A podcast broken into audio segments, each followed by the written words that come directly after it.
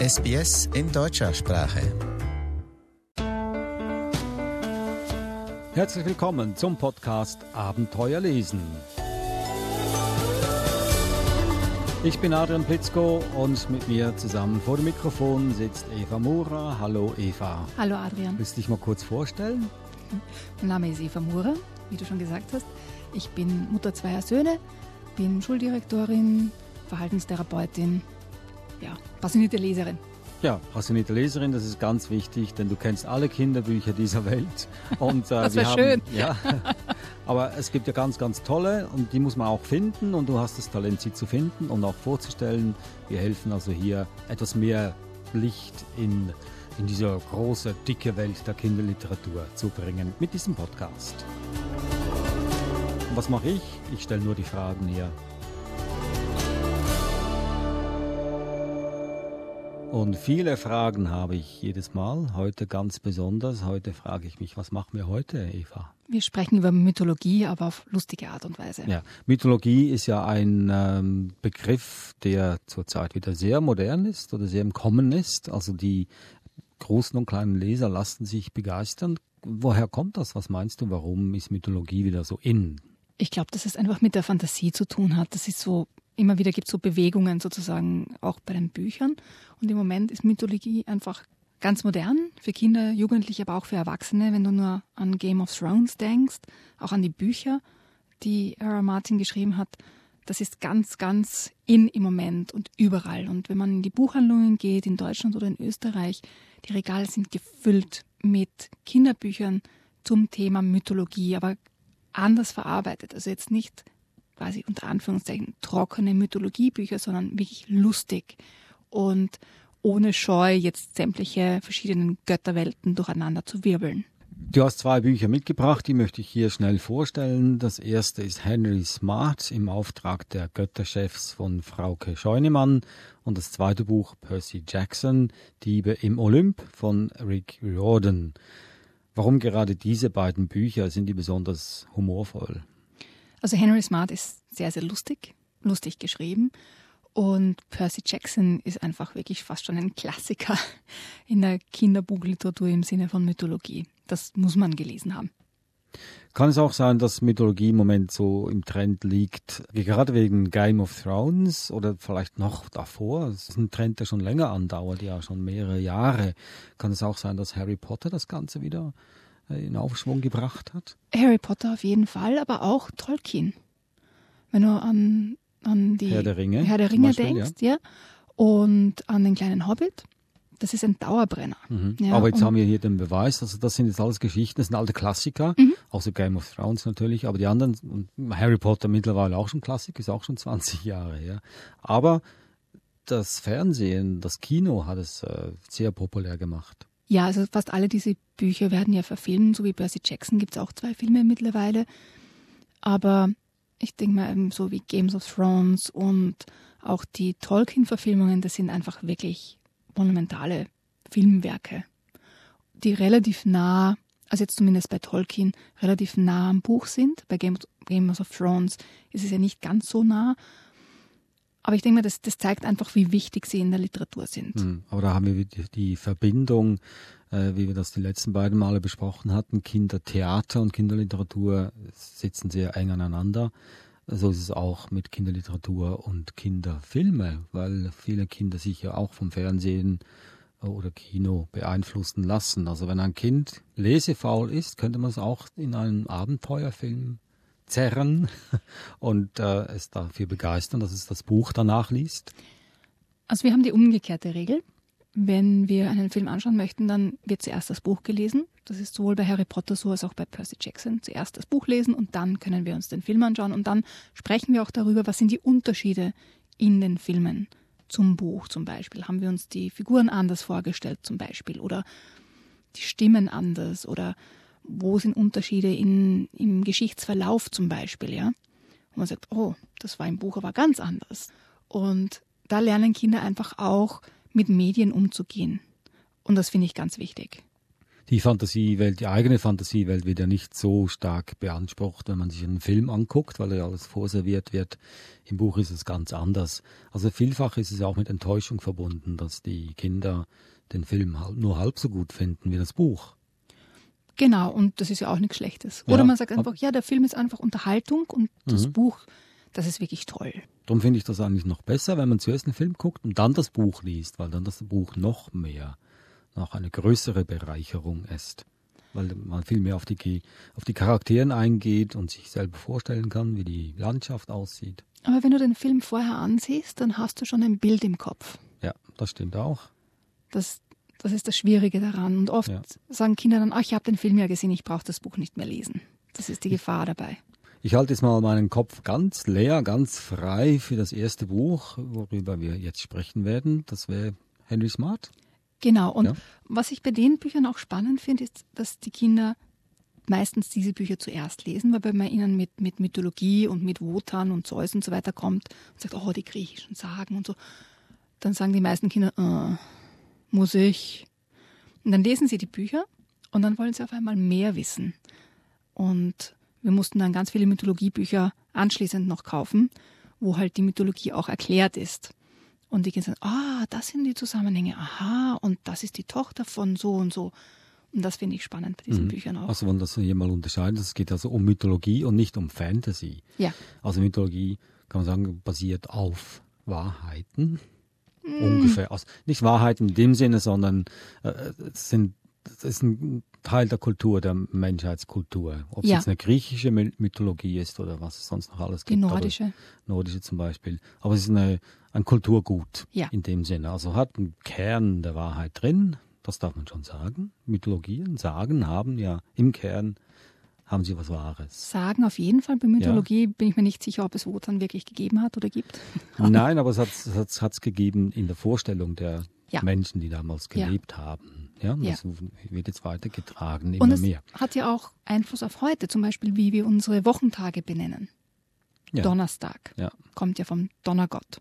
Und es kommen viele Charakteren vor und viele Situationen, die urmenschlich sind und ewig sind und immer wieder vorkommen. Also wir können uns dem nicht entbinden.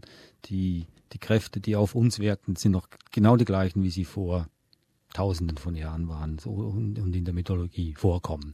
Jetzt also Henry Smart, ich möchte gerne mal was daraus hören. Also wir, der Henry Smart, das Buch, da kommen alle Götter vor, die man kennen sollte. Ganz viele. Ja. Sehr verwirrend.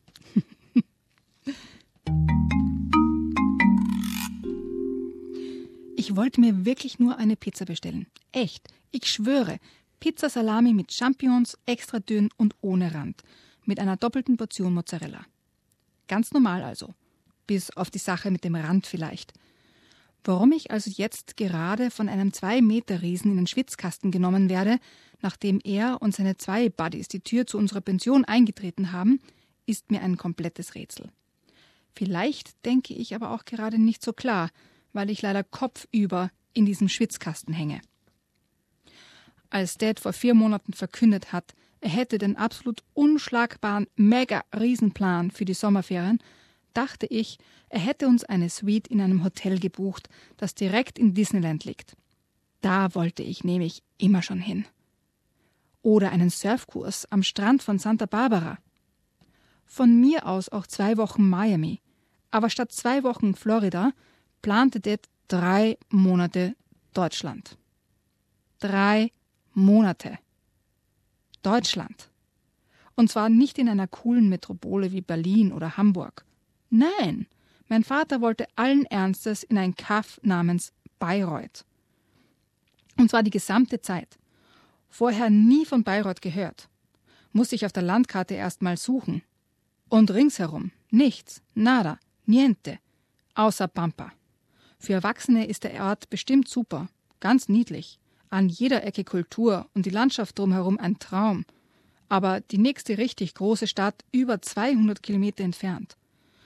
Eine echte Vollkatastrophe also.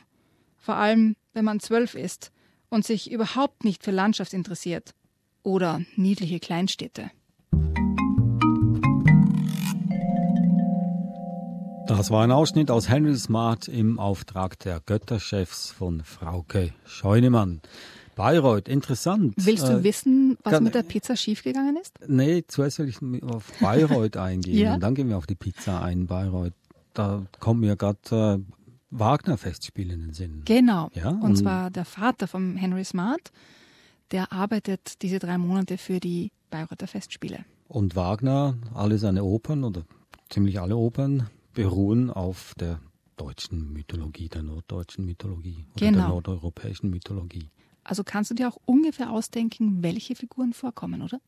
Ja, also Lohengrin und Wotan. Wotan, und, ja. Und, äh, ich kenne sie nicht so alle. Ich muss das Buch auch mal selber lesen, aber. Die Brunhilde ja, kommt vor. Brunhilde kommt vor. Ja, als Hilda. Ja.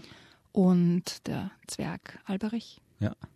Der ist der Böse, klarerweise.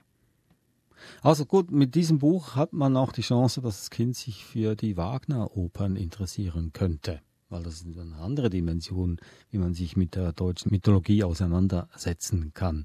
Jetzt zur Pizza. Pizza ist überhaupt nicht deutsch, italienisch. Ähm, was war das mit der Pizza? Und zwar die spezielle Art der Pizza, die der Henry Smart bestellt hat, war ein Codename für quasi Gefahr, Vorsicht, ein Agent ist in Gefahr. Und das führt dann zu zahlreichen Verwicklungen. Weil das Pizzageschäft ist nur ein Tarngeschäft von Wotan. Ein spannendes Buch, kann mhm. ich sagen. Henry Smart im Auftrag der Götterchefs.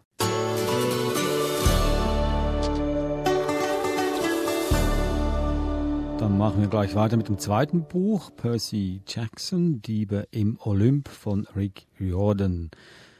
Ähm, da geht es auch um Mythologie natürlich, aber nicht um deutsche Mythologie, nehme ich mal an, sondern um griechische. Also Percy Jackson auch im Stil von Henry Smart, eher humorvoll, informativ. Ja, also sicher humorvoll und natürlich ganz viel Action, eh klar. Aber auch, dass man so ein bisschen mitbekommt, so wer mit wem, Vater, Tochter, Sohn und so weiter. Also zumindest die Hauptgötter kommen so vor, wie sie, wie sie im, im Olymp auch sind. Was es auch lesenswert macht für kleine Leser, ist, dass die äh, Hauptgeschichte äh, ist eine reale Geschichte, also es sind reale Menschen in einer realen Welt, so wie wir sie kennen und wie wir sie sehen. Ja, ja genau. Mhm. Und es ist ja auch so die, die klassische Geschichte, was man sich so vorstellt, so als Jugendlicher, ja. Man hat die falschen Eltern, man ist irgendwie ein Kuckucksei das im Nest gelandet ist, aber irgendwie passt man nicht in die Umgebung, in die Familie, in die Zeit. Und eigentlich ist man ja ein Prinz oder in dem Fall ein Halbgott. Okay. Und wer wünscht sich das nicht als Jugendlicher oder hat sich gedacht, vielleicht wäre ich doch die Tochter von einem König und eigentlich eine Prinzessin oder ein Prinz. Das ist ja das ist irgendwie so ein Urwunsch des Menschen. Also wenn man zum Beispiel eine, äh, eine Wiedergeburt erlebt oder sich da zurückführen lässt in vorherige Leben, die meisten erzählen ja dann, dass sie ein, eine ägyptische Prinzessin waren oder ein ägyptischer Prinz. Aber niemand war irgendwie Schuhputzer oder Buchhalter oder Bi Bibliothekar. Ich wäre gern Bibliothekarin. ja, kann sie mal probieren. Genau. Also ich würde jetzt gerne was hören aus äh, Percy Jackson, Liebe im Olymp. Der Percy Jackson ist eben ein normaler Jugendlicher, der aus jeder Schule rausfliegt, weil ihm Missgeschicke passieren, die er nicht so geplant hat, aber immer geht irgendetwas schief.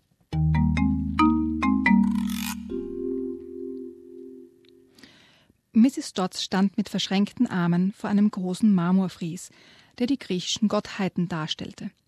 Sie stieß ein seltsam kehliges Geräusch aus, wie ein Knurren.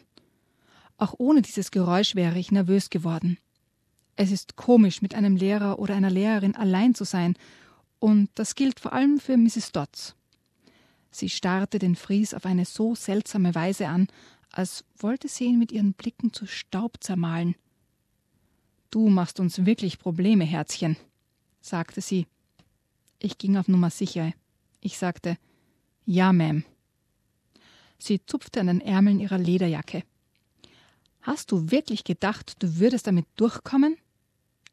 Ihr Blick war jetzt mehr als nur böse. Er war verrückt. Sie ist eine Lehrerin, dachte ich nervös. Natürlich wird sie mir nichts tun. Ich sagte, ich, Ich werde mir noch größere Mühe geben, Ma'am. Donnerschläge ließen das Gebäude erbeben. Wir sind keine Trottel, Percy Jackson, sagte Mrs. Dodds. Es war nur eine Frage der Zeit, bis wir dich finden würden. Gib alles zu, und du wirst nicht so sehr leiden müssen. Ich wusste nicht, wovon sie redete. Alles, was mir einfiel, war, dass die Lehrer offenbar herausgefunden hatten, dass ich in meinem Zimmer einen illegalen Süßigkeitenhandel betrieb. Vielleicht wussten sie auch, dass ich meinen Aufsatz über Tom Sawyer aus dem Internet abgeschrieben und das Buch nie gelesen hatte. Und jetzt wollten sie mir eine schlechtere Note geben. Oder schlimmer noch, mich zwingen, es zu lesen. Na? fragte sie gebieterisch. Ma'am, ich weiß nicht. Deine Zeit ist um, fauchte sie, und ihre Augen glühten wie Grillkohlen. Ihre Finger wurden länger und verwandelten sich zu Krallen. Ihre Jacke zerschmolz zu großen, lederartigen Flügeln. Sie war kein Mensch. Sie war eine runzlige Hexe mit Fledermausflügeln und Krallen und einem Maul voll gelber Hautzähne, und sie wollte mich in Fetzen reißen.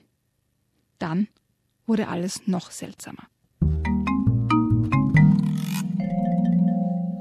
Das war ein Ausschnitt aus Percy Jackson, Diebe im Olymp. Ist es eine Buchreihe, Percy Jackson? Ja, also es gibt noch ein zweites Buch und ich nehme an, dass noch viel mehr kommen werden. Du hast vorhin gesagt, schon ein Klassiker, also ist schon länger auf dem Markt, das Buch. Also im englischen Jahr, 2005. Ich glaube, die deutsche Ausgabe ist erst letztes Jahr mhm. erschienen. Ein dickes Buch, also das könnte auch ein Kind davor abhalten, dass es das Buch nicht in die Hand nimmt. Ja, aber ich glaube, durch die Filme ist Percy Jackson einfach schon wirklich ein Begriff und das ist auch wieder anziehend. Vor allem die, die Aufmachung des Buches ist auch toll, wie fast immer beim Carlsen Verlag. Jetzt würde mich doch noch wundern nehmen, warum jetzt ein Kind mythologische Geschichten so toll findet. Also da kommen ja normale Charakteren vor, also Menschen kommen vor und Götter. Und Götter haben ja dann übernatürliche Kräfte. Ist es das, was das, was die Kinder so faszinierend findet, das finden, dass man so übernatürliche Kräfte hat? Da könnte ich ja genauso gut Superman oder Batman oder sonst irgendwie andere Fantasiefiguren lesen. Ich glaube, dass es zum Teil ist, weil man eben diese Superkräfte hat dann, wenn man zum Beispiel eben ein Halbgott ist, dass es abenteuerlich ist, dass es unerwartete Wendungen im Buch gibt, natürlich. So ein Freund von Percy Jackson, der immer so quasi so schwächlich dargestellt wurde oder so, so getan hat, als wäre er schwach, ist eigentlich stark, ein Satir und kann ganz viele Sachen machen. Also es gibt viele viele Mysterien in dem Buch, die dann erklärt werden, wo man draufkommt, oh, so läuft das. Ja, so wie mit dieser Lehrerin zum Beispiel, die sich auf einmal verwandelt ja, und eine, eine Furie wird. Und das macht neugierig auf mehr und auf jeder Buchseite passiert irgendwas Neues. Und das ist anziehend für die Kinder. Also die nehmen das Buch jetzt nicht in die Hand, weil sie was über Mythologie lesen möchten, sondern weil es spannende Geschichten sind. Kriegt man auch ein bisschen Lebensweisheiten mit? In jedem Buch bekommt man Lebensweisheiten mit. Das, das habe ich auch erwartet, dass ich diese Antwort höre. Aber vielleicht noch umso mehr in solchen Büchern, in mythologischen Büchern, weil ja da Götter noch im Spiel sind, die ja noch eine bessere Übersicht haben als die Menschen. Also was, denke ich mir, in all diesen Büchern vorkommt, also auch beim Henry Smart, dass es immer um Teamarbeit geht. Ja, es gibt Helden, aber die Helden könnten nicht zu Helden werden ohne ihre Freunde ohne die Zusammenarbeit, ohne den Zusammenhalt in der Gruppe. Also es braucht immer mehrere, sonst gibt es keine Helden. Das waren also die beiden Bücher Henry Smart im Auftrag der Götterchefs von Frauke Scheunemann, erschienen im Oettinger Verlag und das zweite Buch Percy Jackson Diebe im Olymp von Rick Jordan, erschienen im Carlsen Verlag. Ja, wenn die Kinder diese beiden Bücher gelesen haben, dann wollen sie noch mehr wissen über Mythologie. Was machen wir dann? Wir haben nächste nächstes Mal noch Bücher über Mythologie, Sachbücher. Sachbücher, aber so aufbereitet, dass sie jedes Kinderherz höher schlagen lassen. Auf jeden Fall. Das war unser Podcast Abenteuer lesen. Wenn er gefallen hat, bitte weitersagen. Wir, sie finden noch weitere Episoden auf iTunes oder Pocketcast zum Beispiel. Ich bin Adrian Blitzko und Eva Mura sage ich jetzt auch Tschüss, danke. Servus Adrian. Bis zum nächsten Mal.